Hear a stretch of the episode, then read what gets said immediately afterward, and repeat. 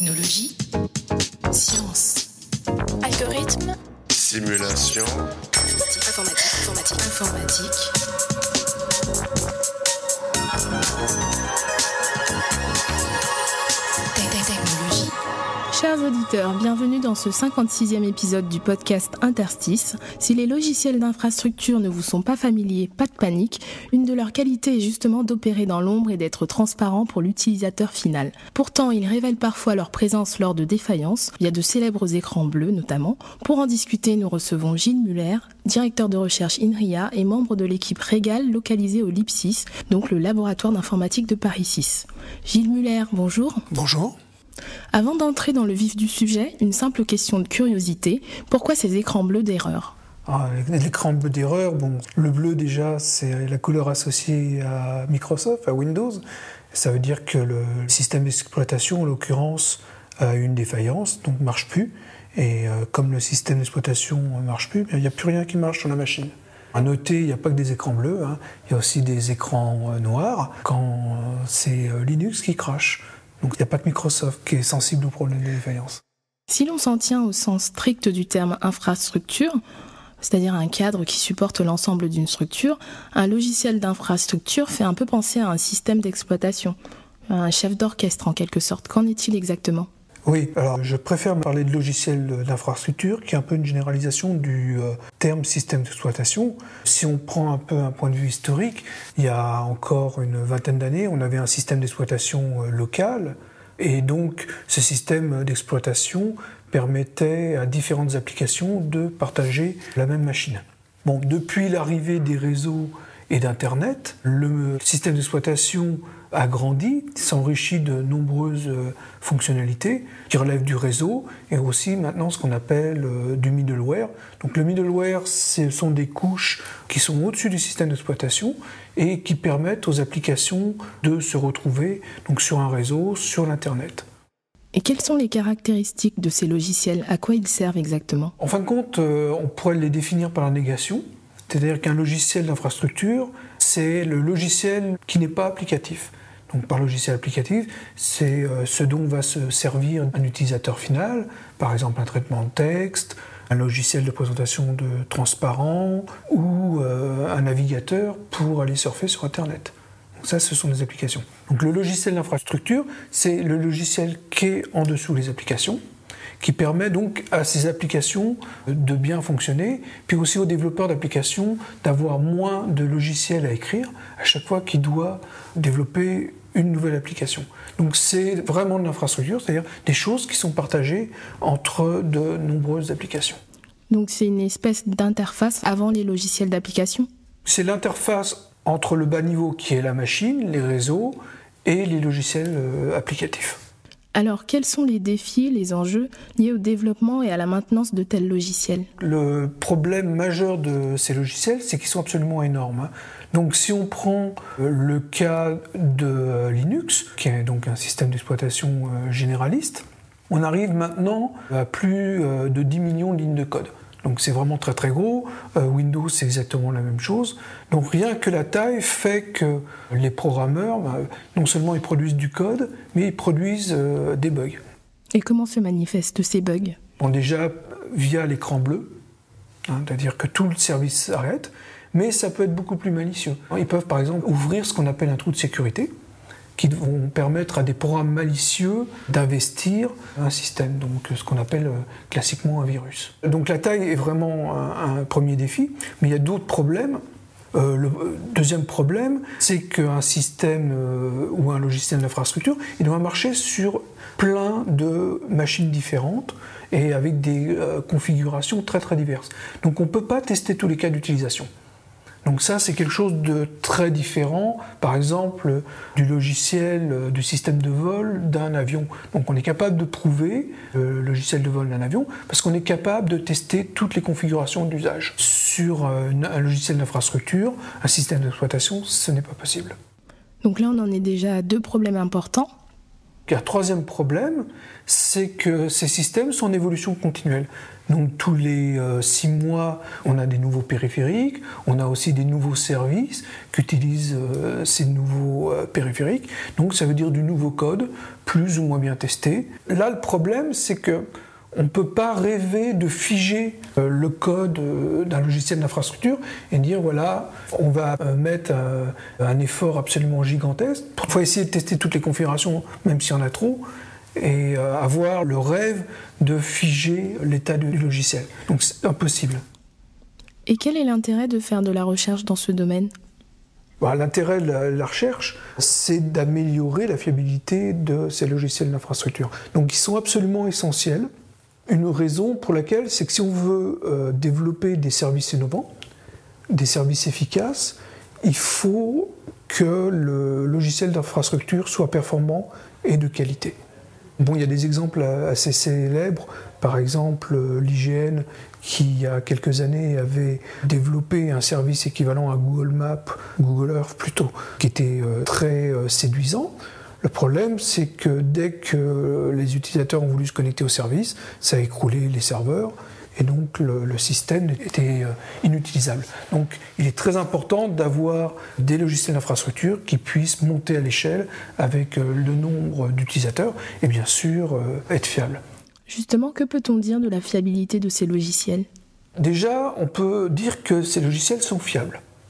Le problème, c'est qu'on leur demande pratiquement d'être parfaits pour qu'il n'y ait pas de ces trous de sécurité, pour qu'il n'y ait pas de ces plantages. Donc si on regarde le cas de, Windows, on voit qu'au cours des dix dernières années, on avait un logiciel qui avait des problèmes de manière relativement, disons, euh, fréquente, et maintenant on a un logiciel qui est euh, très très fiable. Donc ça, c'est pas euh, le fruit du hasard, ça veut dire que notamment Microsoft a utilisé énormément de travaux de recherche, des résultats de travaux de recherche, pour fiabiliser leur système d'exploitation. La recherche a un impact sur la qualité du code, et contribue donc à la qualité euh, des euh, logiciels d'infrastructure, entre autres euh, Windows, mais aussi Linux. Hein. Alors, où en est-on dans la recherche? Il y a eu un certain nombre d'approches qui ont été testées. Donc la première, c'est l'approche des micro-noyaux, qui consiste à découper le code en un ensemble de petits services. Qu'entendez-vous exactement par micro-noyaux? Micro-noyau, bon, le terme est un peu technique, mais pour simplifier, c'est vraiment le cœur d'un système d'exploitation. Donc l'idée, c'est d'arriver à confiner euh, les bugs et d'avoir des unités euh, de structuration qui soient plus petites, donc également euh, plus faciles à concevoir. Le problème avec cette approche, c'est surtout un problème de performance. Quand on confine, quand on isole, à chaque fois qu'il faut traverser les barrières, c'est comme la douane, euh, ça prend du temps. La seconde approche, c'est d'essayer de ne plus utiliser le langage C, qui est euh, le langage prépondérant dans le développement euh, des logiciels d'infrastructure. Donc c'est extrêmement puissant. en fin de compte, on peut faire tout et n'importe quoi. Ce qui est très très utile dès qu'on va toucher à la machine, où on a besoin d'avoir une puissance d'expression qui est très très grande.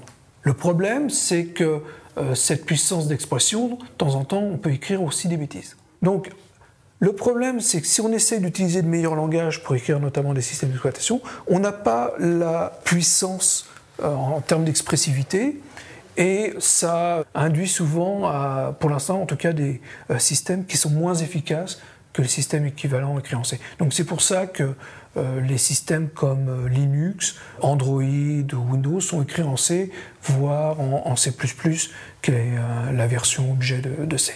Et y a-t-il de nouvelles approches? La troisième euh, approche, c'est d'essayer de vérifier euh, formellement le, système d'exploitation. Pour l'instant, ce n'est pas possible. C'est vrai dans le cas général. Par contre, sur un micro-noyau, donc le cœur d'un micro-noyau, ça commence à être possible. Il y a des chercheurs euh, australiens, donc Onicta, qui y sont arrivés. Le seul problème de cette approche, c'est que le, temps en termes d'ingénierie nécessaire pour vérifier le cœur du noyau d'un système est absolument énorme. Dans ce cas-là, c'était plus de 25 commandes.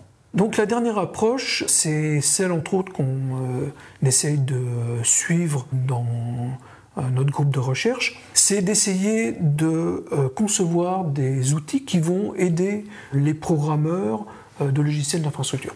Donc le principe, c'est que ces programmeurs, ils ont des habitudes, Ils ont une expertise, par exemple, le programmeur de Linux, il est absolument expert en système d'exploitation, il connaît euh, sur le bout des doigts ce qu'il fait. Par contre, c'est pas forcément un expert en vérification formelle ou dans les euh, langages de haut niveau. Donc si on lui demande de changer ses habitudes, il y a très peu de chances que ça marche. L'idée, c'est plutôt de venir en aide à ce programmeur en lui apportant des euh, outils qui vont être simples d'emploi pour lui, qui ne vont pas introduire euh, de rupture par rapport à ses connaissances. Donc c'est entre autres ce qu'on a fait avec euh, l'outil Coccinelle. Pouvez-vous nous en dire plus sur Coccinelle? D'abord, pourquoi ce nom? La coccinelle, c'est un insecte qui a la bonne propriété de manger d'autres insectes, en, tout cas de manger les larves de pucerons. Des parasites donc voilà, donc euh, l'idée c'est euh, qu'avec la coccinelle, on va enlever les bugs, notamment les bugs de Linux. Alors, plus sérieusement, Coccinelle, c'est un outil qui permet de faire de la recherche de canevas de code dans les programmes système et notamment les programmes écrits en C. Et donc, qui dit rechercher des canevas de code, ça peut être par exemple des canevas de mauvais code, donc un bug. Voilà, donc on va rechercher des canevas de mauvais code et une fois qu'on les a recherchés, on peut éventuellement les transformer de manière automatique. Et quels sont les avantages de Coccinelle? La grande force de Coccinelle, c'est que l'outil est programmable via des règles qu'on appelle euh, des patchs euh, sémantiques. Et donc, euh, ce sont ces règles mêmes qui vont décrire les patterns de code, les, les canevas de code à rechercher. Donc, c'est un outil qui est extrêmement flexible. Et en fin de compte, le programmeur peut très rapidement concevoir ses propres canevas.